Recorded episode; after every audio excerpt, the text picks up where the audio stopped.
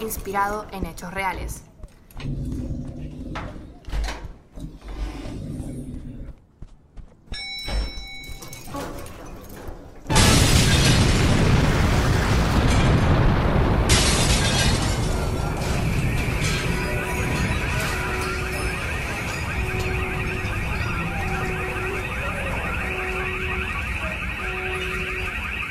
Capítulo 5. Explosión Salta y Oroño.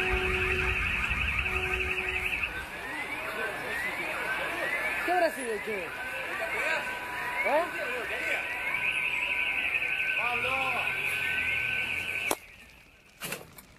¿Sí es? ¿Cuál es su emergencia?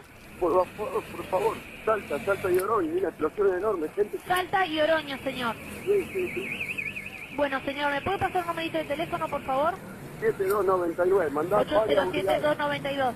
Muchas 299. unidades, Señor, unidades, por favor. ¿cómo? ¿Qué, qué, se, ¿Qué se prendió fuego? Una explosión, está, está incendiando un edificio. Se está incendiando un edificio. algo de eso, sí. Una caldera de un edificio. Sí, justo Bueno, justo en la esquina, señor. No, no, calculale 2155. Salta 2155. Sí, aproximadamente. Bueno, señor, lo antes posible vamos a ir, ya vamos a llamar a, los bomberos. Lo. Ya vamos a llamar a los bomberos, hasta luego. Gracias, gracias. Rec. Culpable. Culpable.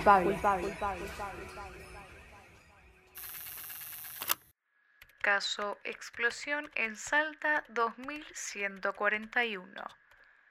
Fecha 14 de agosto del 2013. Sospechosos. Carlos García, el gasista. Pedro Flores, el portero. Mariela Calvillo, integrante de la administración del edificio. Testigos. Anaí Salvatore. Oficial a cargo, Beatriz Liliana Álvarez. Bien. ¿Te declaras culpable de la explosión de Salta y Oroño que ocurrió el día 6 de agosto? Quizás sí.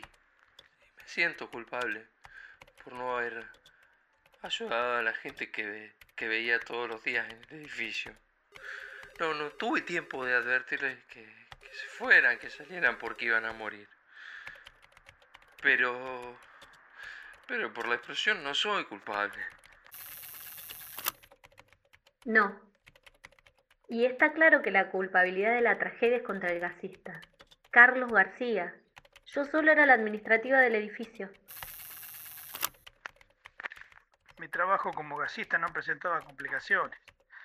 No pensé que fuera a salirse de control. Hola, Anaí. Vamos a comenzar la declaración y para eso voy a hacer ciertas preguntas personales. En la medida que puedas, vas contestando sin apuro y frenando cuando lo necesites. Dale, Vos que sos víctima, soy víctima y sobreviviente de algo que se pudo haber evitado. Yo tan solo soy una vecina de una de las torres que explotó. Y como esa torre era la más alejada, sobreviví. No tengo más poder por eso. No soy quien para decir quién es culpable. Es trabajo de otra persona. Pero como vecina, le puedo decir que el problema no parecía tan grave. Pero se trabajó mal. Qué sé yo. Si venía de otra persona. Si se hacía antes. Capaz todo era diferente. ¿y cómo viviste la explosión? La noche anterior, al arreglo, nos dijeron a todos los vecinos que teníamos que cerrar la llave de paso toda la mañana. Al otro día, a las nueve menos algo, mi marido, que ya se había ido a trabajar, me mandó un mensaje para recordarme que tenía que cerrar la llave de gas.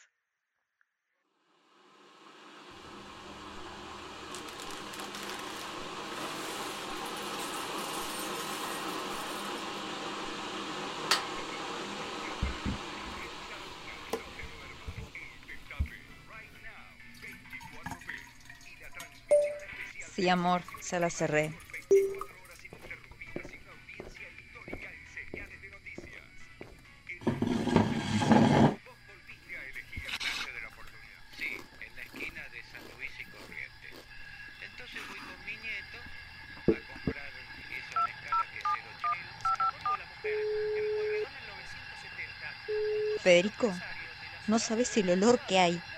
¿Sentís el ruido? Quédate ahí que ya voy, tranquila.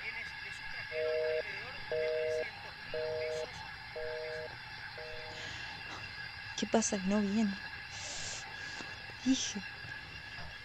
Ay, Federico, apurate.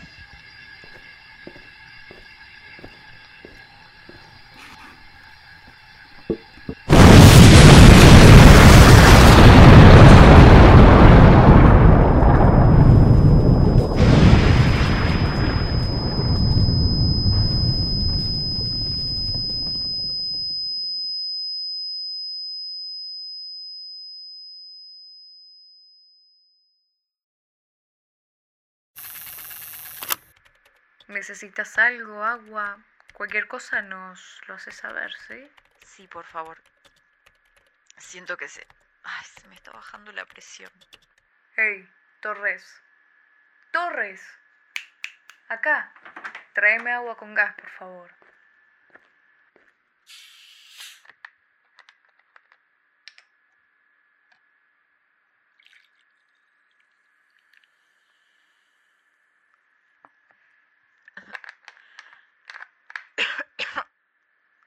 Ana, ¿puedes seguir? Si querés te puedes tomar un momento, ahora, cuando lo necesites, no hay ningún tipo de apuro. Perdón, es que con el humo del cigarrillo de Torres se me dificulta respirar. Torres, qué estúpido. Abrí la ventana y apagué ese pucho, por el amor de Dios. Uy, sí, disculpe, ya lo apago. Perdón, Anaí. Torres, venga para acá.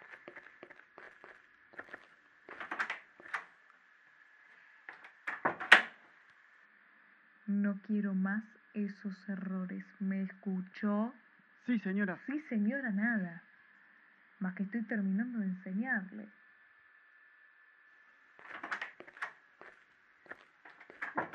Disculpa, Anaí. Eh, seguí, seguí, por favor. El polvillo no me dejaba respirar. Trataba de pedir ayuda. Intentaba re- reincorporarme. Cuando pude hacerlo, vi por la ventana el desastre de la calle. Ya había policías.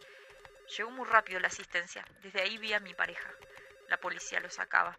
Él intentaba llegar. También vi a una persona tirada ahí arriba y me desesperé. ¿Qué hago? ¿Cómo te ayuda? Me di cuenta qué vecina era y pensé, se está muriendo ahí, sola. Un horror. Una vez que sacaron a mi vecina, vino el horror de sentir el ahogo, la asfixia y el calor. Me paraba donde me paraba, sentía que me quemaba, hasta que escalé hasta la ventana para respirar. Llegaron los bomberos con la autobomba. Para mí era muy fácil salir, pero nadie llegaba ahí.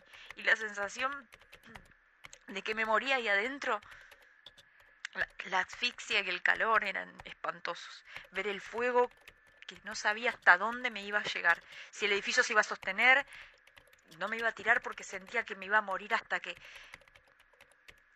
Agradezco a los, a los bomberos que subieron en condiciones precarias y alguien pudo entrar y me rescató al edificio de al lado. Bajamos y llegó la, la ambulancia. ¿Y qué ocurrió los días posteriores al incendio? Después de ser rescatada no podía respirar. Me ahogaba y por eso me llevaron al sanatorio. Estuve tres días en terapia intensiva por el ahogo. No podía respirar. No sé, no sé cómo estoy viva. Me afectó mucho el humo, porque el rescate se extendió muchísimo. La explosión fue a las 9.38 y me rescataron cerca de las 11.50. Hay filmaciones que te muestran a pocas cuadras minutos antes de la explosión. ¿Puedes decirme por qué abandonaste el lugar? No fue para nada mi intención abandonar el lugar. Yo solo salí a pedir ayuda. Bueno, Carlos, tranquilo. Tome agua, respire. Contame como puedas lo que ocurrió previo a la explosión. Tenía que arreglar la válvula. Por eso traté de hacer palanca para sacarla. Y en ese momento hace una explosión el caño y el regulador. Y, la unión doble se desprende de la cañería. Y el impacto del gas me pega en el pecho y me tira para atrás. Ahí se hizo una nube de tierra que, que no se veía nada. Y me agarró como una sordera por el zumbido.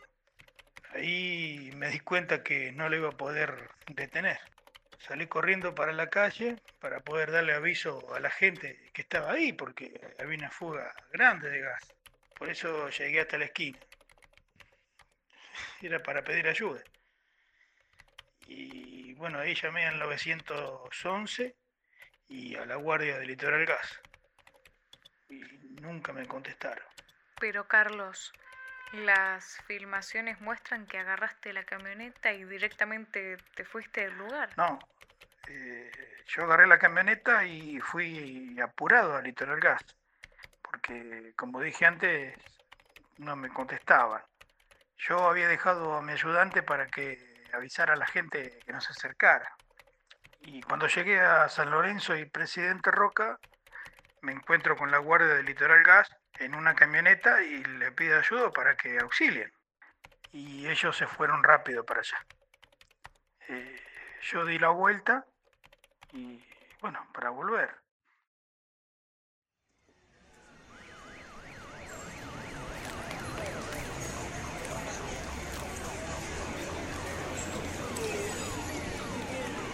Alguien que llame al 911. Hay una mujer en ese balcón.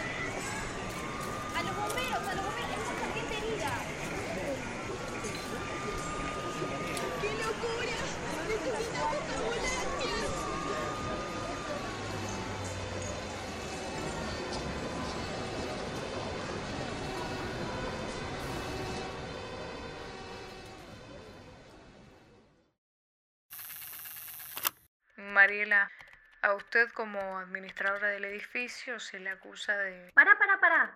Voy a empezar con una pregunta que me hago todo el tiempo. ¿Qué carajo hago acá? Sinceramente no entiendo el por qué. Yo necesito justicia. Bueno, señora, tranquilícese. No.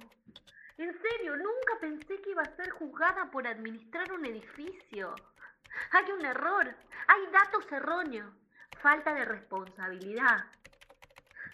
Siento que estoy acá por supuestos.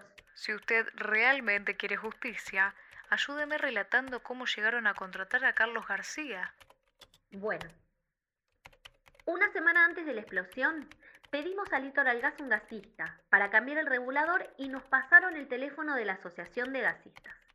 Ahí pedimos uno para trabajar en consorcio y nos dijeron que no tenían a nadie, que ese día u otro se iban a poner en contacto con nosotros. Me llamó Carlos y fue a ver el edificio, para después contarle a los copropietarios lo que estaba pasando. Es más, hubo un encuentro con los ocupantes de los departamentos para contar el trabajo que se iba a hacer. Él dijo que estaba habilitado para cambiar un regulador y que tenía como 20 años de experiencia. ¿Y cuál fue tu impresión profesional del gasista? Consideré que era una persona idónea. Mire, señora, yo entiendo los procedimientos judiciales, pero con todo respeto, está clara la responsabilidad. Sé que es un caso terrible. Justicia es que se resuelva una culpabilidad, no que haya muchos culpables. ¿Y cuál fue tu impresión profesional del gasista? Mira, yo. Yo no entiendo mucho de gas. Te puedo contar lo, lo, lo que viví con él. Carlos, el gasista, prendió el calefón de un departamento del octavo piso para que descargara la tubería. Y me mandó a ese piso a esperar que se consumiera el gas. Mientras esperaba, empecé a sentir un fuerte olor a gas y un ruido impresionante. Como pude, entonces empecé a bajar las escaleras tratando de no respirar tanto porque había mucho gas en el ambiente, era difícil respirar. Logré salir del edificio más o menos un minuto antes de la explosión y ahí es cuando vi a Carlos García llamando, llamando al litoral gas. Yo, yo no soy quien para decir si, si él es culpable o no. Para eso están los jueces y, lo que sí sé, lo que estoy seguro es que podría haberse evitado. Bueno, Pedro, hasta acá llegamos. Muchas gracias.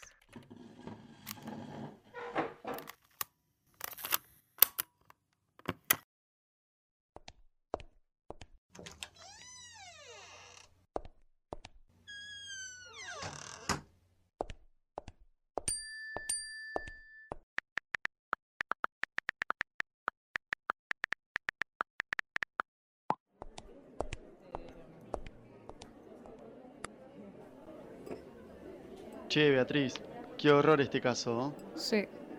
Sí, ojalá todos encuentren justicia. La verdad que sí. No queda más que hacer que pedir justicia y acompañar a las familias de las víctimas. Lo bueno, mira, te digo, es cómo respondió Rosario ante esta tragedia. ¿Sabes la cantidad de bomberos que se ofrecieron como voluntarios? Ni hablar de las personas que pusieron su casa como, como para recibir donaciones y demás, ayudando a los bomberos, también armando vianda, bebida, porque tuvieron que quedarse todo el día tratando de apagar todo el fuego. Bueno, recitar este calmaro, no sé, un montón de cosas. Que es una tragedia espantosa, eso lo sé. Pero acá es donde se nota claramente el compañerismo y solidaridad de los rosarinos. Eso no lo ves en otro lado. Espero que cuando yo trabaje las cosas sean más calmas. Ay, Torres, lo voy a extrañar cuando me vaya. Ay, claro, mañana es tu último día, ¿no? Sí, mañana me jubilo. Pensé que ibas a estar mal. Pero ¿por qué estaría mal? Si pude resolver todos los casos, tengo mi vida resuelta. Este juzgado declara a Arquímedes Puccio culpable. A Omar Chabán, culpable. A Fernando Araujo, culpable. A Hugo Bermúdez, culpable. A Carlos García, culpable.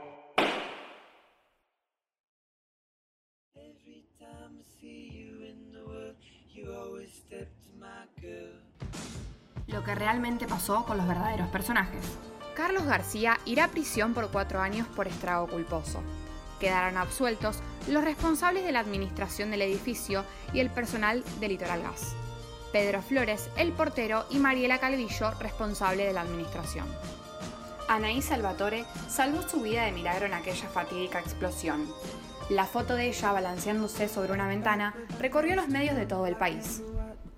En total, 22 personas perdieron la vida y 62 resultaron heridas. Adrián Gianangelo es el único que sigue pidiendo justicia, sin aceptar nada a cambio para dejar de luchar. Hoy, en el lugar de los hechos, Salta 2141, se encuentran memorias y recuerdos de los fallecidos y un mural. El espacio va a ser convertido en un museo de la memoria de ese trágico suceso. Queremos agradecer la participación de los actores Juan Sensi, Elita Albarracín, Luis Arloro, Agustín Gorosito, Sharon Ávalo y a la participación especial de todos los no actores y familiares que nos ayudaron a darle vida a lo que fue Rec Culpable. Este podcast fue creado por Dolores Blanco, Delfina Fontela, Fiorella Francischini, Josefina Gallo, Cecia González, Elaine Montironi, Delfina Oliva, Elena Sullivan y Santiago Zubiri. No olviden seguirnos en Instagram y Twitter como Rec Culpable. También puedes escucharnos vía Spotify y vía YouTube.